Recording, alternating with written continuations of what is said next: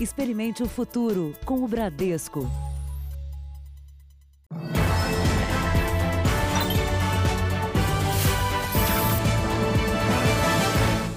Boa noite. Boa noite para você.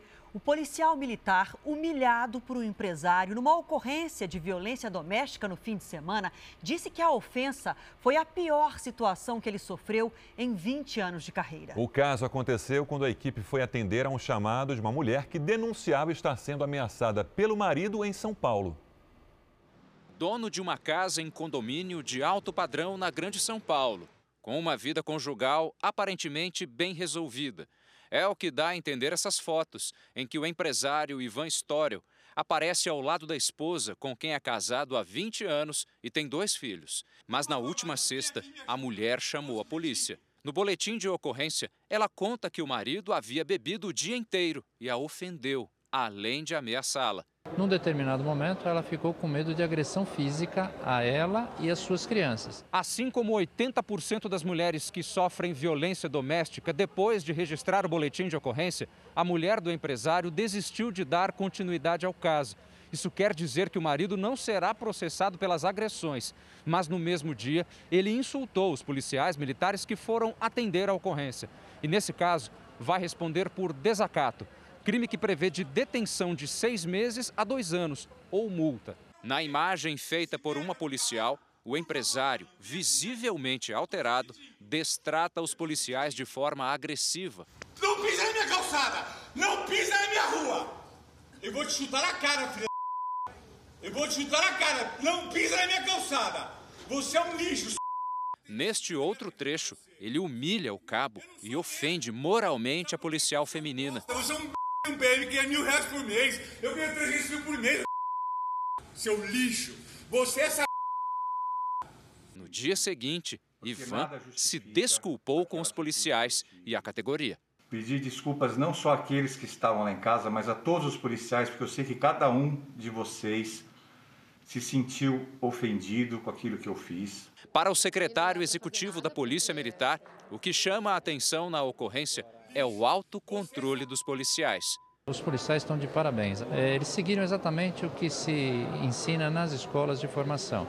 Né? É proteger o cidadão e entender o momento que ele está passando. O policial ofendido é o Cabo José. Aqui ele conta que a série de ofensas foi a pior que já viveu em 19 anos de carreira. Eu confesso para você que não foi fácil, é, principalmente quando veio a ofensa, não só para mim, mas para mim, a, a, companheira de trabalho, eu procurei me manter o mais é, sereno e calmo possível, porque eu sabia que ali tinha uma família em crise, eu não poderia ser mais uma parte da ocorrência gritando ou berrando. Eu teria que ser o contraponto disso. É, e crianças envolvidas, né? O Ministério Público Militar vai investigar as licenças para ter armas obtidas por um empresário carioca. Ele é suspeito de liderar um grupo de motoristas que fazia racha em rodovias. Eles não se arriscavam só em rodovias. Nesse vídeo exclusivo, o racha acontece à noite, no aterro do Flamengo, uma das vias mais movimentadas do Rio de Janeiro. Em alguns trechos, o motorista diminui a velocidade para não ser multado, mas não se importa em fazer zigue-zague. As investigações apontam que Fábio Dutra de Souza é quem comanda o grupo. Ele foi preso na semana passada em uma operação que apura rachas em estradas. 24 carros foram apreendidos. Os donos serão ouvidos nos próximos dias. O modelo mais caro era o de Fábio, avaliado em 2 milhões de reais. O empresário passou uma noite na cadeia, porque na casa dele foi apreendido um carregador de arma de uso restrito. Além dele, uma escopeta e duas pistolas. Fábio apresentou à polícia os certificados expedidos no ano passado, mas em ofício encaminhado ao Ministério Público Militar, o delegado acha estranhas as autorizações, uma vez que o empresário já havia passado quatro anos na cadeia e não cumpre os requisitos para ter acesso às armas. Somente após cinco anos, ao fim da extinção do processo executivo, que ele tem a ficha dele completamente limpa, né? Em tese, portanto, ele detém maus antecedentes. Isso, de fato, nos causa surpresa. A repercussão provocou uma reação imediata do Ministério Público Militar, que vai investigar o caso. Os promotores querem saber se houve irregularidade na concessão dos certificados apresentados pelo empresário. A defesa do empresário afirma que ele cumpriu as exigências do Exército. O patrimônio do empresário está na mira da polícia. São 26 carros de luxo no nome dele, avaliados em mais de 8 milhões de reais.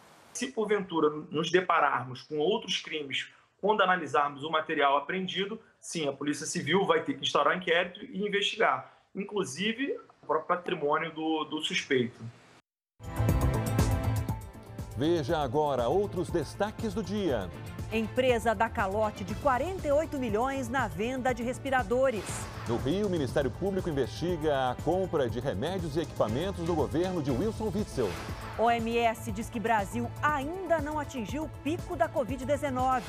Médica espancada ao reclamar de festa na quarentena. Laudo independente aponta que George Floyd morreu por asfixia.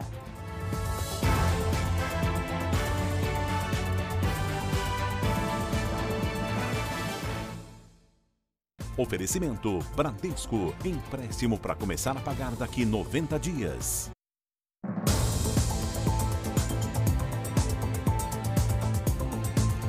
Fim de semana tumultuado no Rio Grande do Sul. Alguns moradores ignoraram o isolamento social e promoveram festas em várias cidades. Não entenderam ainda o que é uma pandemia, né? Pois os responsáveis pelas festinhas vão responder por crime contra a saúde pública.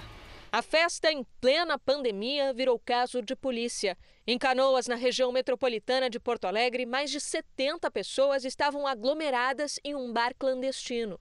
A polícia acabou com o evento e o dono vai responder na justiça. Também na região metropolitana da capital, em Alvorada, a Guarda Municipal acabou com outra festa nesta casa. Levou adultos e menores de idade para a delegacia. Bastante menores, bastante bebida de álcool. A polícia foi chamada por vizinhos que já não aguentavam mais o barulho da música alta. A festa durou a madrugada inteira. No Rio Grande do Sul, encontros, eventos e qualquer outro tipo de aglomeração estão proibidos. Dois bares em Caxias do Sul, na Serra Gaúcha, foram fechados e uma festa só acabou com a chegada da polícia.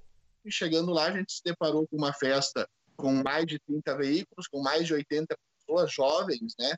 Na sua maioria, né, se não na sua totalidade, né, respeitando qualquer regra de saúde pública nesse momento, né, pouquíssimos utilizando máscaras. E no Rio de Janeiro, outra festa que terminou em briga entre vizinhos. Uma médica que reclamou do barulho foi agredida. A agressão deixou fraturas nos braços e nas pernas da médica. Ticiana trabalha na linha de frente do combate ao coronavírus em três hospitais e havia acabado de sair de um plantão de 24 horas. Tinha pouco tempo de descanso até voltar ao atendimento. Eu já não dormia mais no meu quarto, eu tinha que dormir na sala. Junto com meu filhinho também, nós tínhamos que dormir na sala porque não, não conseguíamos mais dormir. O endereço da festa era esse, nessa casa que fica bem ao lado do Corpo de Bombeiros. Os vizinhos contam que os encontros tinham sempre música alta e continuaram acontecendo mesmo durante a quarentena. No sábado, a Tiziana veio até aqui para reclamar do barulho. Saiu desacordada e muito ferida. Eles me pegaram como um saco de batata, me carregaram quando o pedido de silêncio foi ignorado, a médica arranhou o carro de um sargento da tropa de choque da PM. Ele é um dos suspeitos de terem participado da agressão. Outros quatro homens e uma mulher também estariam envolvidos. As fotos mostram a violência enquanto dois bombeiros assistiam a tudo imóveis. O caso ganhou as redes sociais três pessoas já foram ouvidas pela polícia. As pessoas envolvidas, eles dão uma versão defensiva, falando que apenas apaziguaram até a chegada da polícia. E pelas imagens é, se verifica que não foi bem isso que aconteceu. Os exames vão dizer se a médica precisa passar por uma cirurgia no joelho. Ela lamenta não poder voltar ao trabalho. Se algum desses caras aparecer na minha mesa de cirurgia, eu vou tratá-los com todo carinho e com todo amor e com todo cuidado, porque é isso que eu tenho para oferecer. A PM do Rio de Janeiro informou que a festa foi encerrada quando as equipes chegaram ao local. Já a Corregedoria do Corpo de Bombeiros informou que vai abrir procedimento interno para apurar se houve omissão. Um consórcio que representa os estados do Nordeste sofreu um calote de 48 milhões de reais na compra de 300 respiradores. A empresa contratada não entregou os aparelhos e nem devolveu o dinheiro.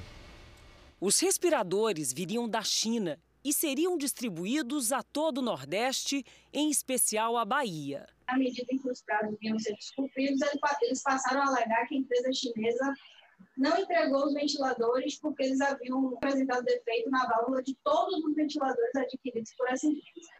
Então, esse fato foi o primeiro fato que chamou a atenção. A maioria dos contratos foi assinada em abril, mas a empresa responsável descumpriu todos os prazos, porque, de fato, não existia nenhum contrato com a indústria chinesa para a importação dos aparelhos. Nós descobrimos que, na verdade, são respiradores que não são homologados pela Anvisa, pelo Ministério da Saúde, e pelas buscas que foram realizadas hoje, nós não, encontramos nenhum respirador pronto. Contratos em fase final também iriam ser fechados no Rio de Janeiro, Distrito Federal e em São Paulo. A fraude foi descoberta depois de uma denúncia do Consórcio Nordeste, que tentou adquirir 300 respiradores para auxiliar no combate ao coronavírus. O grupo é investigado por estelionato pela venda fraudulenta de equipamentos para unidades de saúde e até hospitais de campanha por apenas uma encomenda, teria recebido quase 50 milhões de reais pela compra de respiradores que não foram entregues.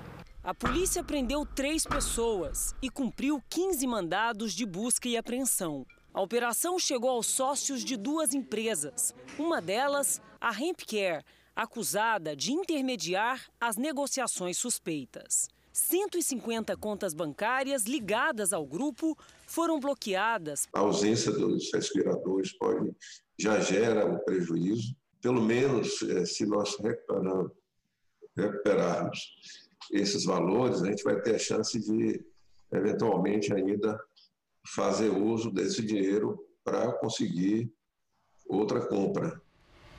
A empresa Rempcare não respondeu os questionamentos do Jornal da Record. A inauguração do hospital de campanha de Duque de Caxias, no Rio de Janeiro, foi adiada mais uma vez. Esse hospital deveria ter sido entregue no dia 30 de abril. Das sete instalações prometidas pelo governo, apenas parte de uma ficou pronta. E um novo inquérito do Ministério Público investiga o ex-secretário de Saúde do Rio de Janeiro em supostas irregularidades na compra de remédios e equipamentos de proteção.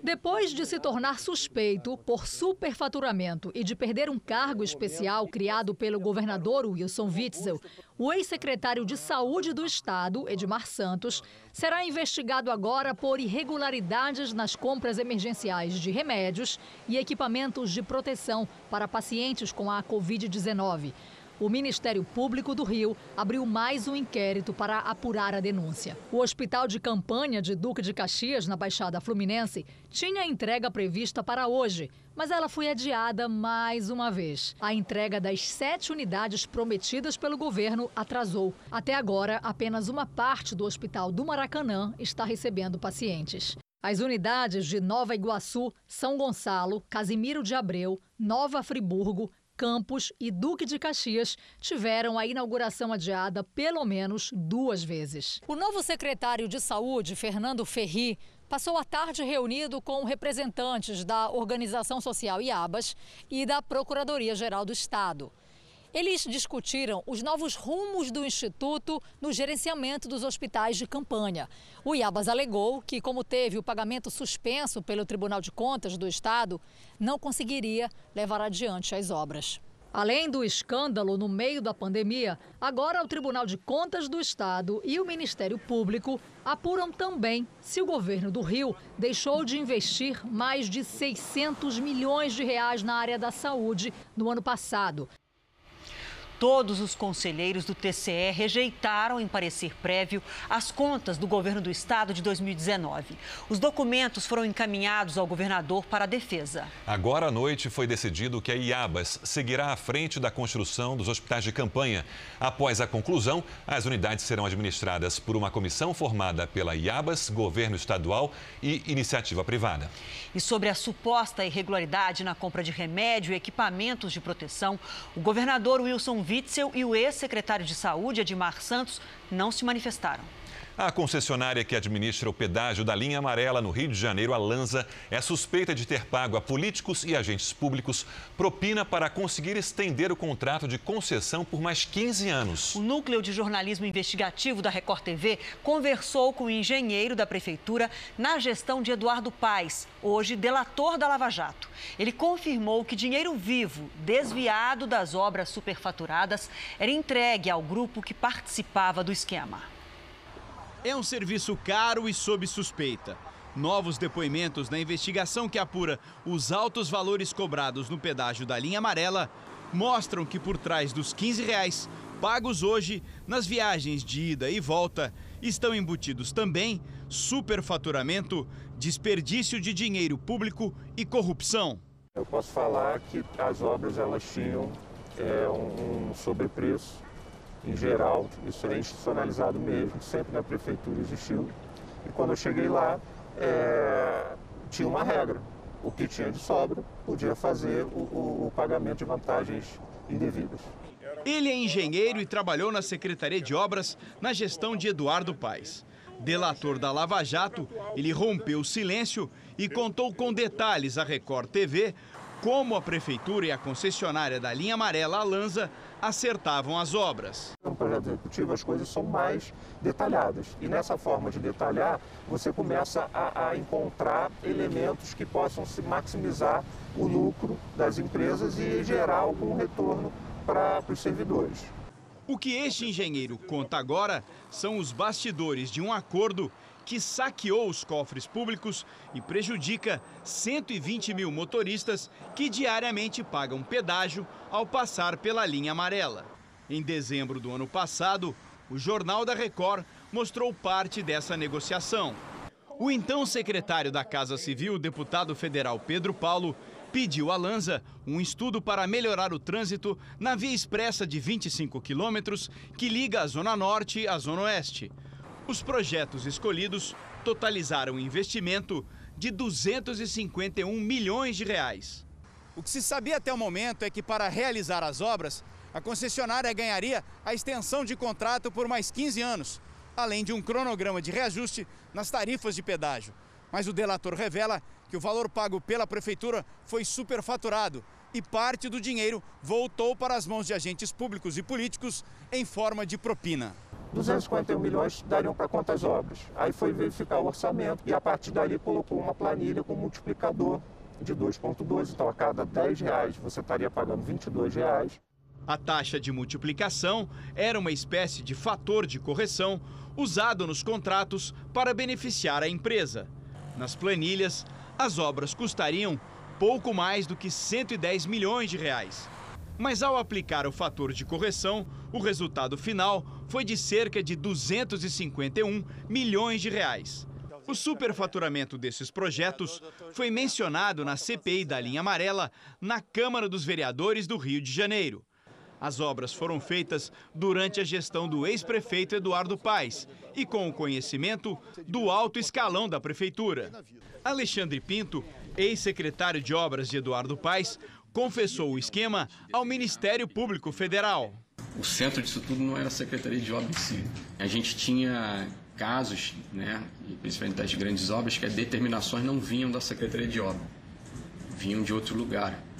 É, vinha, na verdade, assim, é, do gabinete né, do, do ex-prefeito Eduardo Paz. O ex-secretário de Eduardo Paes foi condenado pela Justiça do Rio a mais de 20 anos de cadeia por corrupção passiva e associação criminosa. As investigações comprovaram que ele foi um dos beneficiários no superfaturamento da linha amarela. Os percentuais de participação na fraude eram estipulados em planilha da concessionária. Segundo o delator, as propinas eram pagas nesse prédio, sede administrativa da concessionária. A entrega dos valores eram feitas após as reuniões de trabalho, sempre em dinheiro vivo. Era combinado, né? E aí depois repassava para os outros. Um recebia, ou mais de um recebia, depois repassava. O engenheiro da prefeitura conta que desse contrato milionário também saíram recursos para abastecer campanhas eleitorais. Toda a campanha para prefeito teve, a OAS repassou dinheiro. Eu não estou nem dizendo que seja dinheiro é, irregular ou que seja caixa 2, mas teve repasses para, para, para o prefeito, no caso. Nesse caso da, da, da linha amarela, a informação da Lança e da OAS que eram 7 milhões para a campanha. De Eduardo Paes. Isso. O servidor também detalhou na denúncia a forte influência que altos executivos da Invepar, empresa que controla a linha amarela, tinham na prefeitura na gestão de Eduardo Paes. Na época, a Invepar tinha como sócios a empreiteira OAS e dois fundos de pensão. Depois da Lava Jato, a empreiteira saiu da empresa. Atualmente, a Invepar tem como acionistas fundos de pensão de funcionários do Banco do Brasil, da Petrobras, Caixa Econômica e um fundo formado pelos credores da OAS.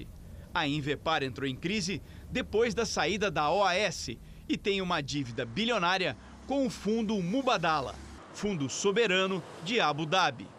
Os agrados da concessionária não se limitavam às propinas. A Lanza também oferecia um pacote de benefícios sociais, como presentes caros e jantares em bons restaurantes do Rio de Janeiro. E não parava por aí. Até festas com garotas de programa foram realizadas em um motel para os envolvidos no esquema. Almoço, carro, gasolina, empregados, funcionários e até saídas com prostitutas. A prefeitura trava na justiça uma batalha contra a Lanza por causa das irregularidades no contrato de concessão. No ano passado, a prefeitura conseguiu uma liminar para interromper a cobrança. O Tribunal de Justiça voltou atrás e a cobrança foi retomada. No dia 12 de março, houve uma tentativa de conciliação, mas não houve acordo. Para esse advogado criminalista, as denúncias do delator são suficientes para que a investigação seja retomada. O promotor de justiça, como eu bem informei, se deparando com qualquer informação a respeito da materialidade ou autoria de um, de um evento criminoso, ele tem que prosseguir nas investigações de modo a apurar, constatar efetivamente a responsabilidade de quem praticou esses crimes. Não pode, por simplesmente, arquivar de plano é, é, é, esse procedimento e não atribuir a responsabilidade a quem por direito. O delator disse que muita gente se deu bem no esquema e foi irônico ao ser perguntado se tinha medo de ser pego. Aí eu vou ter que parafrasear o nosso antigo presidente, né? Nunca antes na história do país, né? Mas isso não é de oito anos, não. Em nota, a Lanza Linha Amarela SA afirmou que desconhece a prática de corrupção nas suas obras. A construtora OAS disse que só irá se manifestar se for acionada pela Justiça, mas não tem conhecimento dos fatos narrados pelo delator. Também por nota, o ex-prefeito do Rio, Eduardo Paes, e o deputado federal Pedro Paulo negaram envolvimento no caso ou em qualquer esquema de corrupção. Eduardo Paes disse ainda que a denúncia tem objetivo eleitoral e só veio à tona agora porque ele é pré-candidato à prefeitura do Rio. O processo movido pela Prefeitura do Rio contra a concessionária Lanza está suspenso há quatro meses e, segundo o Tribunal de Justiça do Estado, está à espera de acordo. Nos Estados Unidos, uma autópsia independente atestou que o ex-segurança negro George Floyd morreu por asfixia durante a abordagem de um policial branco. Os protestos contra o racismo e por justiça no país entraram hoje no sétimo dia. A família de George Floyd voltou ao local onde ele foi morto no dia 25. O irmão Terence Floyd se ajoelhou e os manifestantes acompanharam em silêncio. Vamos parar de achar que nossa voz não importa e votar. Os filhos pediram o fim da violência nas manifestações.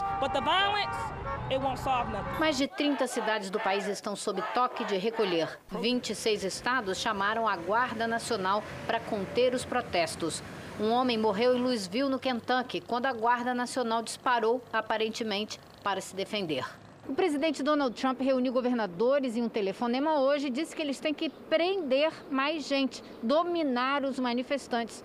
Mais de 4 mil pessoas já foram presas em seis dias de protestos. No parque, em frente à Casa Branca, a polícia usou bombas de gás para dispersar a multidão. Em Minneapolis, o motorista deste caminhão-tanque ameaçou avançar sobre os manifestantes. George Floyd morreu depois que o policial Derek Chauvin passou mais de oito minutos com o joelho sobre o pescoço dele. Uma autópsia independente divulgada hoje diz que ele morreu de asfixia no local. A autópsia oficial diz que não foi asfixia e que ele morreu no hospital. Derek Chauvin foi demitido e aguarda julgamento em um presídio de segurança máxima. Bom, e nós já vamos voltar a falar com a correspondente Luísa Vilela, agora ao vivo, porque o prefeito de Nova York decretou toque de recolher na cidade. É isso, Heloísa? Boa noite para você. A partir de que horário essa medida já vai entrar em vigor?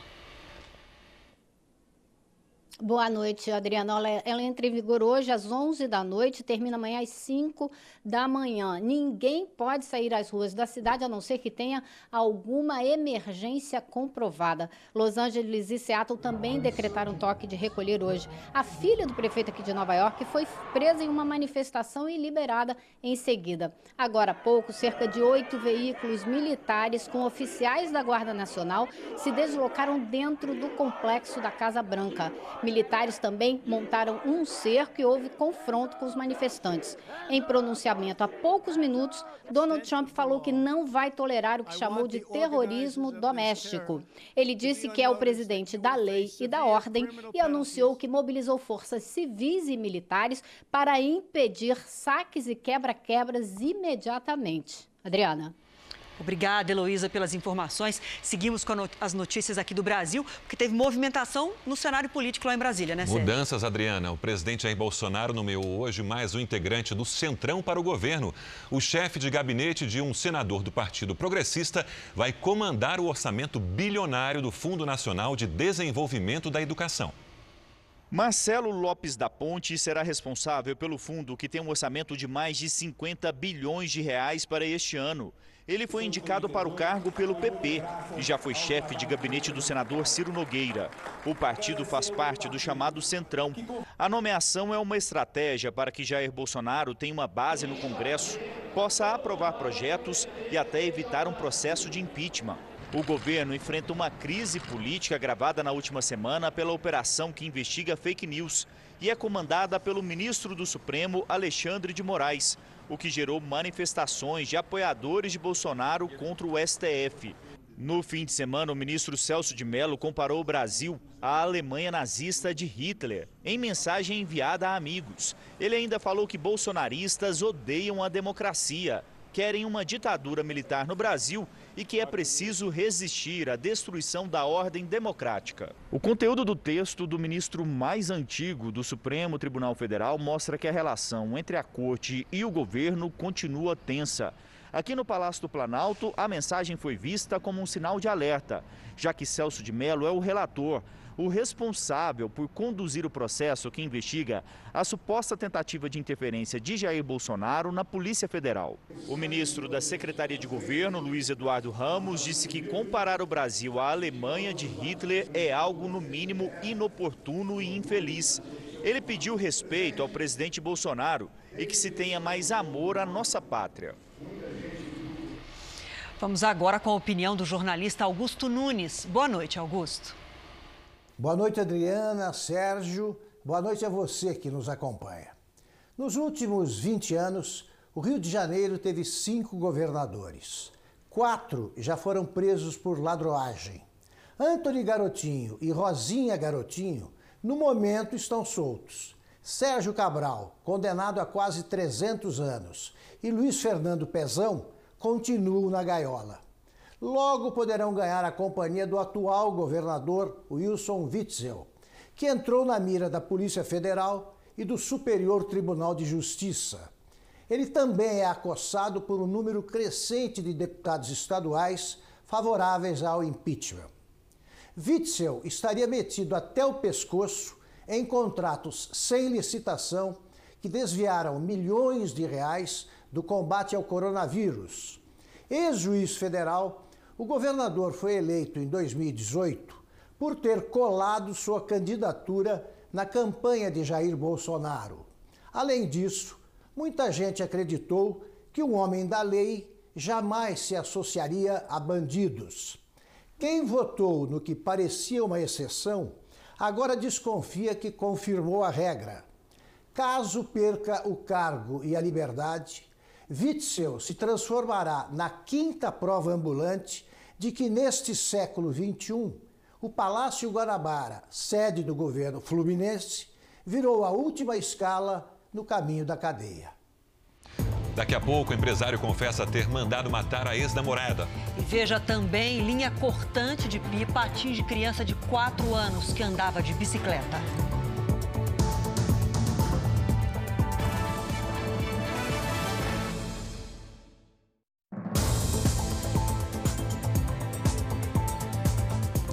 Presidente do Supremo Tribunal Federal, ministro Dias Toffoli, marcou para o próximo dia 10 o julgamento da ação relacionada ao inquérito que investiga fake news. Quem fala com a gente ao vivo agora é a repórter Nathalie Machado. Boa noite para você, Nathalie. Oi, Adriana. Boa noite. Boa noite, Sérgio. Boa noite a todos. O plenário do Supremo vai, vai julgar se suspende ou não o inquérito. E esse é um pedido da Procuradoria-Geral da República. Agora, enquanto não houver análise dos ministros do STF, a investigação continua normalmente. Hoje, dois suspeitos acusados de colaborar com a propagação de notícias falsas foram intimados pela Polícia Federal. Eles se disseram surpreendidos e constrangidos, mas a assessoria de imprensa da PF disse que foi um procedimento normal. Os depoimentos devem ocorrer ainda esta semana, a pedido do ministro Alexandre de Moraes, que comanda a investigação no Supremo. De Brasília, Nathalie Machado.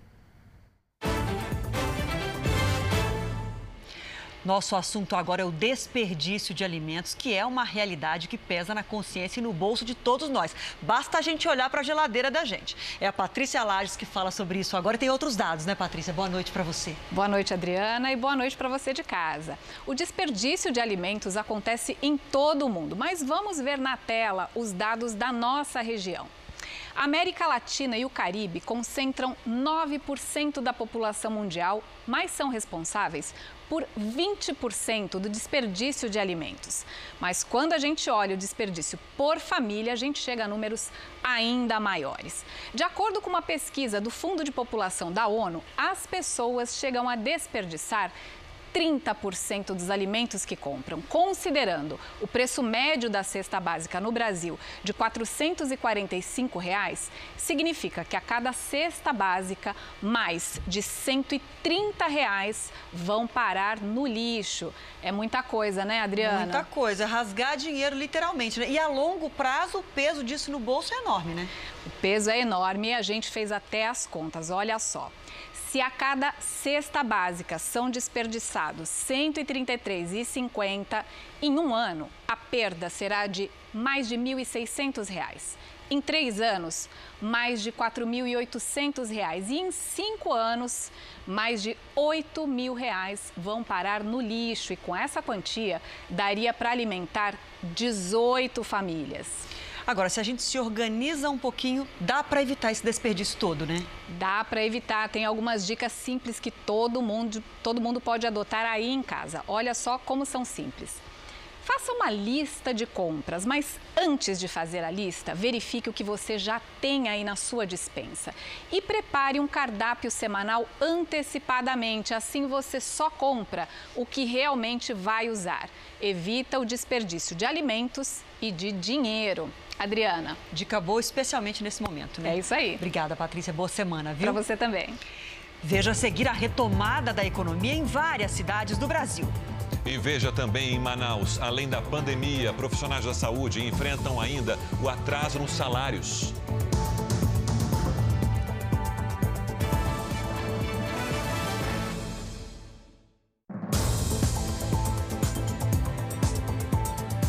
Olha, vocês já viram que a gente vai falar do Mapa Tempo agora, né? Que a Lidiane já apareceu. É que junho começa com uma boa notícia. Tem chuva na região sul, o que vai aliviar um pouco a secura do ar. Lidiane, essa chuvinha aí sobe um pouquinho aqui pra gente, pro sudeste? Finalmente, boa né, noite. Adriana? Boa noite. Vem pra gente sim, viu? Boa noite para todo mundo que nos acompanha. Olha, uma frente fria avança bem rápido e nas próximas horas muda o tempo no interior de São Paulo. Amanhã tem previsão de chuva do Paraná até Mato Grosso do Sul em quase todo o estado de São Paulo, no norte e no nordeste. Nas outras áreas, o tempo fica firme.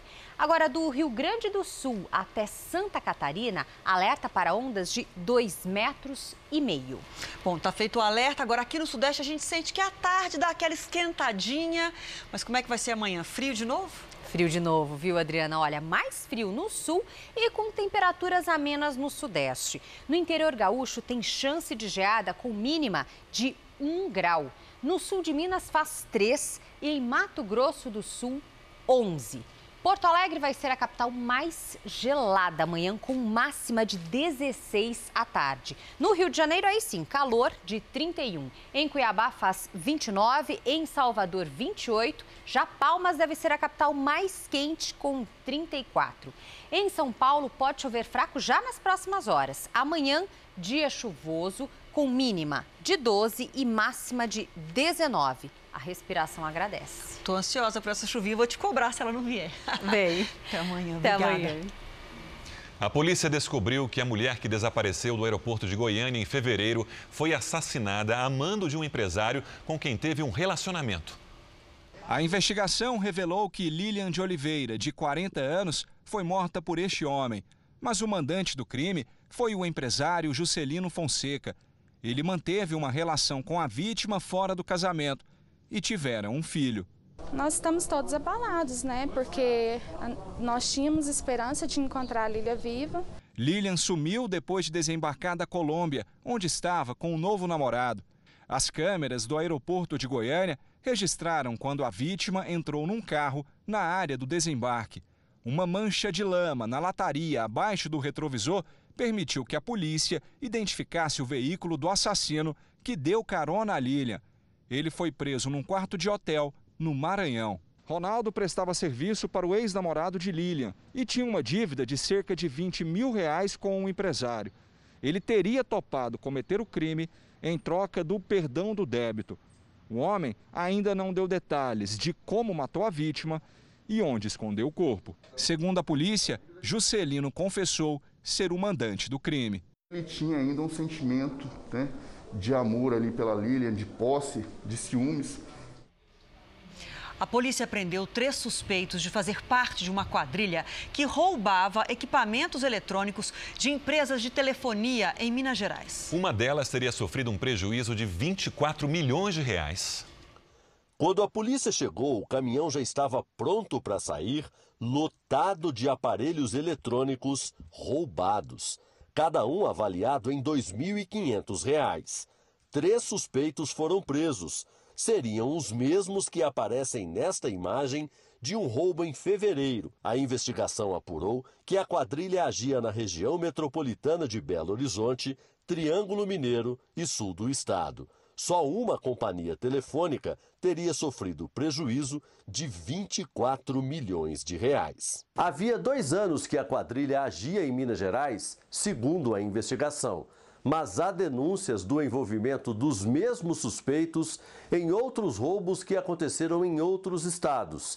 A polícia agora investiga por quanto esses aparelhos eram vendidos e para quem. As investigações continuam agora, logicamente para identificar e prender os demais componentes dessa organização e também localizar e prender os receptadores desse tipo de material. A família da modelo que morreu na briga com o namorado delegado disse que ela não se matou. É, ainda sem receber todos os laudos, a polícia segue a tese de que ela atirou contra o namorado e depois tirou a própria vida. Esta foto foi enviada por Paulo Bilinski à sogra no dia 28 de abril. Nela, além do casal, há um padre amigo do delegado. Paulo também enviou para a mãe da namorada uma outra foto. E, junto com a imagem, uma mensagem que dizia que o padre havia abençoado o arsenal do delegado e que ele não iria mais errar um tiro. Entre as armas está a pistola usada para disparar os tiros no dia do crime. Essa dor aqui vai custar muito a sair do meu peito. Tá machucando muito. Já são quase duas semanas de um crime cheio de dúvidas. A polícia, mesmo sem ouvir testemunhas e ainda aguardando todos os laudos da perícia e do IML, adotou como oficial a versão do colega delegado, que disse ter sido vítima de tentativa de homicídio praticado pela namorada, que se matou depois. A polícia aguarda que todas as balas alojadas no corpo do delegado sejam retiradas para fazer o exame de balística. Ele ainda deve passar por duas cirurgias. Não tinha condições ainda de ser ouvido, mas desde o primeiro momento ele quer ser, ele insiste para ser ouvido. Né? A polícia ainda não divulgou o resultado do exame residográfico feito há mais de uma semana para detectar se havia vestígio de pólvora nas mãos do delegado depois do crime. No caso da modelo, que deu positivo, esse resultado se tornou público no mesmo dia. O inquérito policial está sob sigilo, mas entre os investigadores há uma forte suspeita. A de que o tiro que atingiu o peito de Priscila teria sido disparado enquanto Paulo tentava desarmá-la durante a briga do casal. Por isso, a hipótese de suicídio vem perdendo força. A família não acredita na versão de que Priscila se matou. Nunca pegou numa arma. Nós não temos arma, nada, né? Aquela cena sugere que ele desarmou Priscila e a matou. Um menino de apenas 4 anos morreu enquanto andava de bicicleta em São Paulo. Ele foi atingido no pescoço por uma linha cortante de pipa. Lucas Vinícius ganhou a bicicleta no aniversário em dezembro do ano passado. E ela passou a ser a grande companheira do menino de 4 anos. Como aconteceu com a minha família está sofrendo agora, pode acontecer com outras famílias. Ninguém tá nem aí, sabe? O pai de Lucas estava lavando o carro aqui na rua onde a família mora quando o menino saiu para andar de bicicleta. Neste ponto, Lucas foi atingido no pescoço por uma linha chilena, que é extremamente cortante. Os vizinhos contam que na hora o pai ficou desesperado. O filho dele, que ele sempre foi apegado. Você passava aqui de manhã, o Lucas estava com o pai. Você passava na hora do almoço, o Lucas com o pai. Então, eles sempre foram grudados. Desde 2016, o uso, a posse, a fabricação e a comercialização de linha cortante são proibidos no estado de São Paulo. No caso da linha chilena, ela é capaz de fazer cortes como se fosse uma faca bem afiada. A família de Lucas pede uma fiscalização severa e mais responsabilidade de quem gosta de empinar pipa. Aquilo ali é uma arma, aquele, aquele cortante está aí é uma arma. Mata, tira a vida, isso é homicídio. A família registrou o boletim de ocorrência. O enterro do menino vai ser amanhã de manhã. A Organização Mundial da Saúde afirmou que o Brasil é o país que registra o maior número diário de novos casos e de mortes pela Covid-19 há uma semana. Para a OMS, não é possível prever quando será o pico da doença no país. É, o pior ainda não passou e o mês de maio se encerrou com um aumento de mais de 360% no número de mortes em relação a abril. Dona Roseli tinha 63 anos. Nem a diabetes nem a hipertensão tiravam o sorriso do rosto da motorista de van escolar. A filha conta que ela chegou ao hospital com baixa oxigenação no sangue e foi entubada. Entrou para as estatísticas de maio do coronavírus. Minha mãe ficou 12 dias internada e foram 12 dias sem um minuto sequer de consciência. Sem poder ficar perto da mãe, Rosiane recebeu a notícia da morte por telefone. Você não tem uma despedida, porque a nossa cultura é, é, pede isso, né? Já a enfermeira Joana, de 29 anos, foi internada no hospital onde trabalha. Foram quatro dias na UTI, mas ela venceu o coronavírus. Eu estou muito feliz de poder estar em casa, estar sendo cuidada por minhas primas, que estão cuidando, fazendo isolamento social, me entregam as coisas na porta do quarto e eu estou muito bem. Em maio, foram registrados mais de 429 mil novos casos da Covid-19 no Brasil e um total de 23.413 pessoas morreram.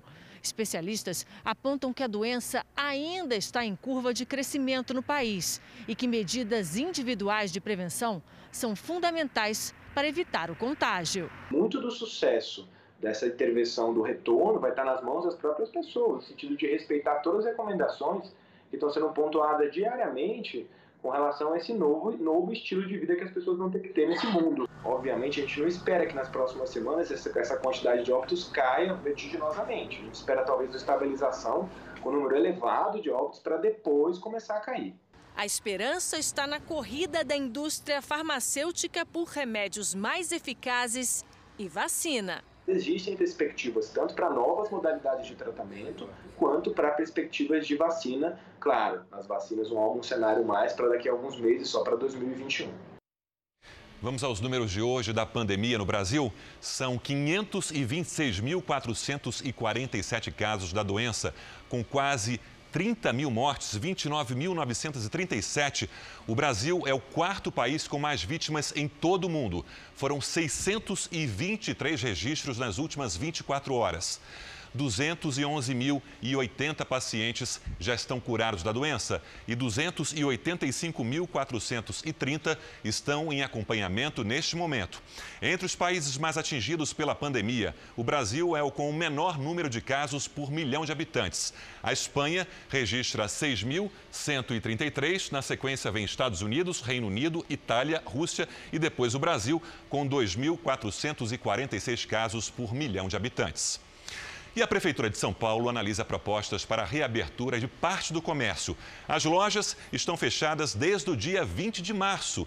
No litoral e no interior, prefeitos também decidem de acordo com o planejamento de cinco fases, conforme orientação do governo do estado.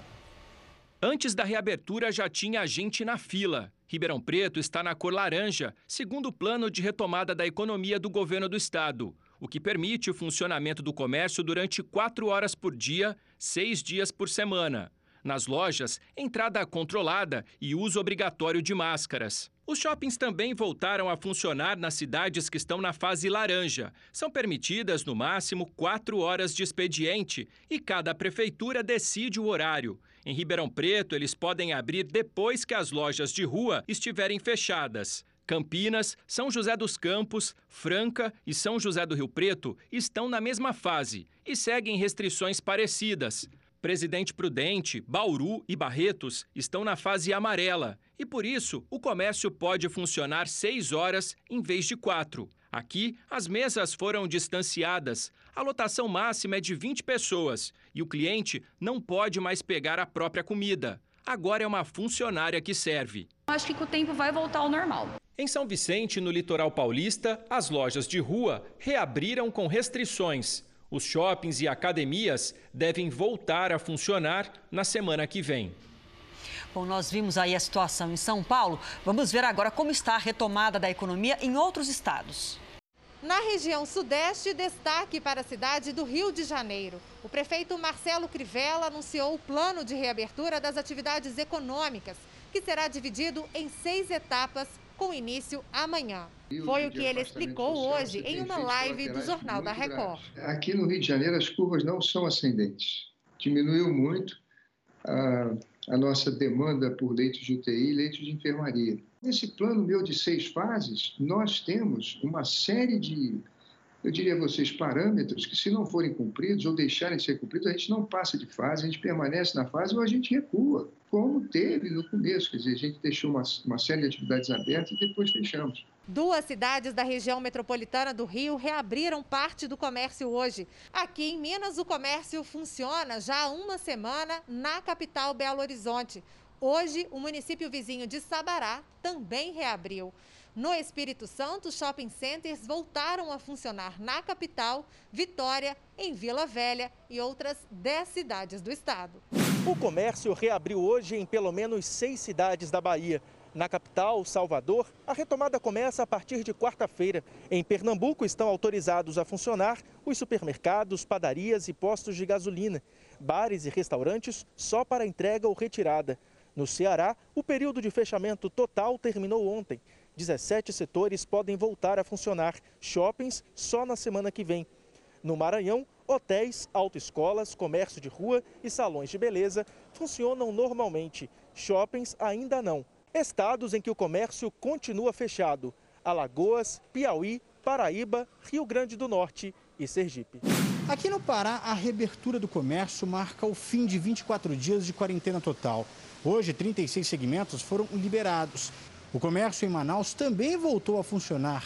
Foram dois meses de portas fechadas. Tocantins deve voltar ao normal na próxima segunda-feira. Seguem em quarentena total os estados de Rondônia, Roraima, Acre e Amapá.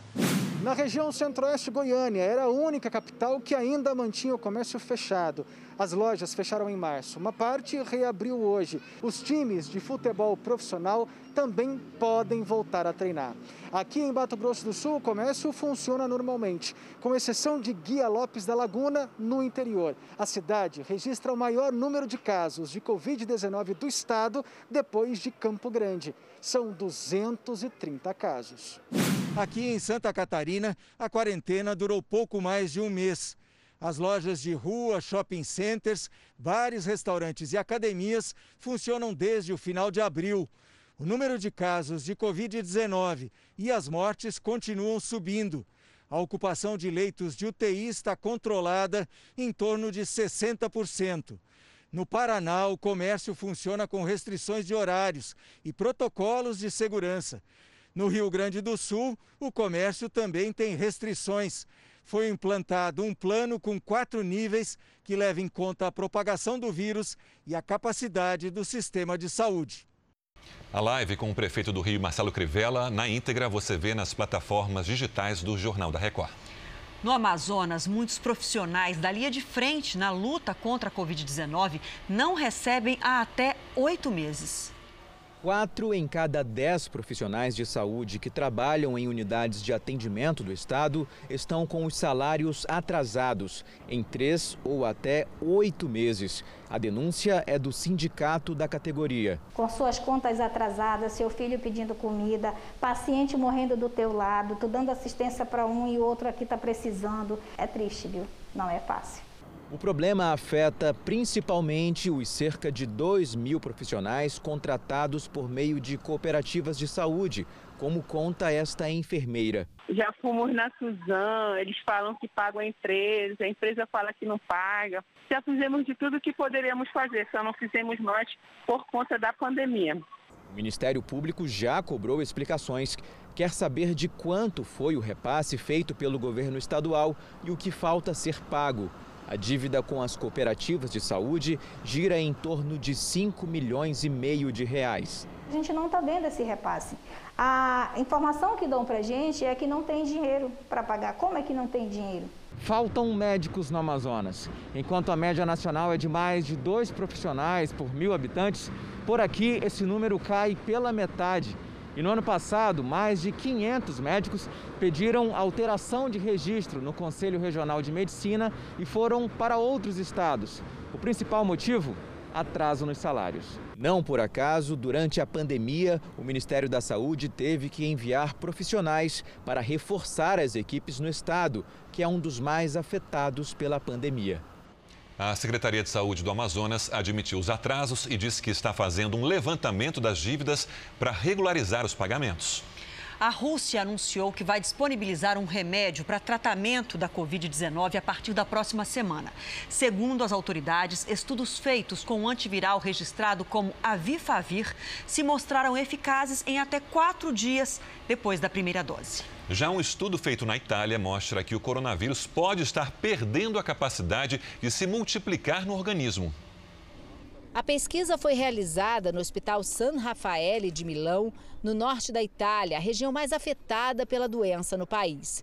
200 pacientes participaram do estudo, incluindo pessoas com mais de 65 anos. Segundo o chefe da pesquisa, Alberto Zangrilo, a quantidade de carga viral tem apresentado uma redução quando se compara os exames de pacientes infectados em maio com os de pessoas contaminadas há dois meses.